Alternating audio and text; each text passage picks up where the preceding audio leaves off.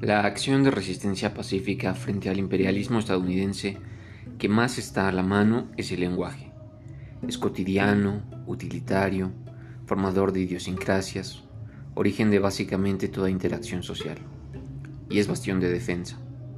Es decir, antes de que algo sea SAT, podría ser una pena muy grande, o una tribulación, un desconsuelo, la aflicción, melancolía, pesadumbre, pesar, la llegada del quebranto, la desdicha, la nostalgia.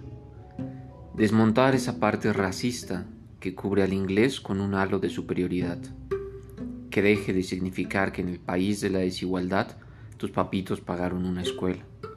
Que deje de simbolizar que una autoridad extranjera te dio su visto bueno, su aprobación moral ulterior a través de una visa.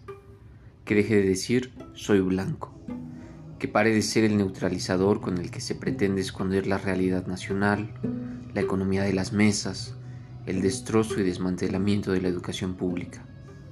Acabar con el llamado hype de disfraz y pretensión, esa alaraca de racismo, esa listomanía nazi, aquella varaunda antihispana, este holgorio de pueblo pobre en el cual quienes estén más cerca de Estados Unidos están más cerca de Dios que se revivan los galicismos, traigan los préstamos lingüísticos del chino o el portugués o el guaraní, pero maten a la madrota güera de la lengua colonizadora por simplista. Que se paren de blanquear los nahuatlismos y los préstamos lingüísticos de los idiomas indígenas. Un quesquemitl no es un juri, ni una capa, ni una estola, es un quesquemitl. Un molcajete jamás será un mortero, y un petate por supuesto que no es una esterilla ni un tatami.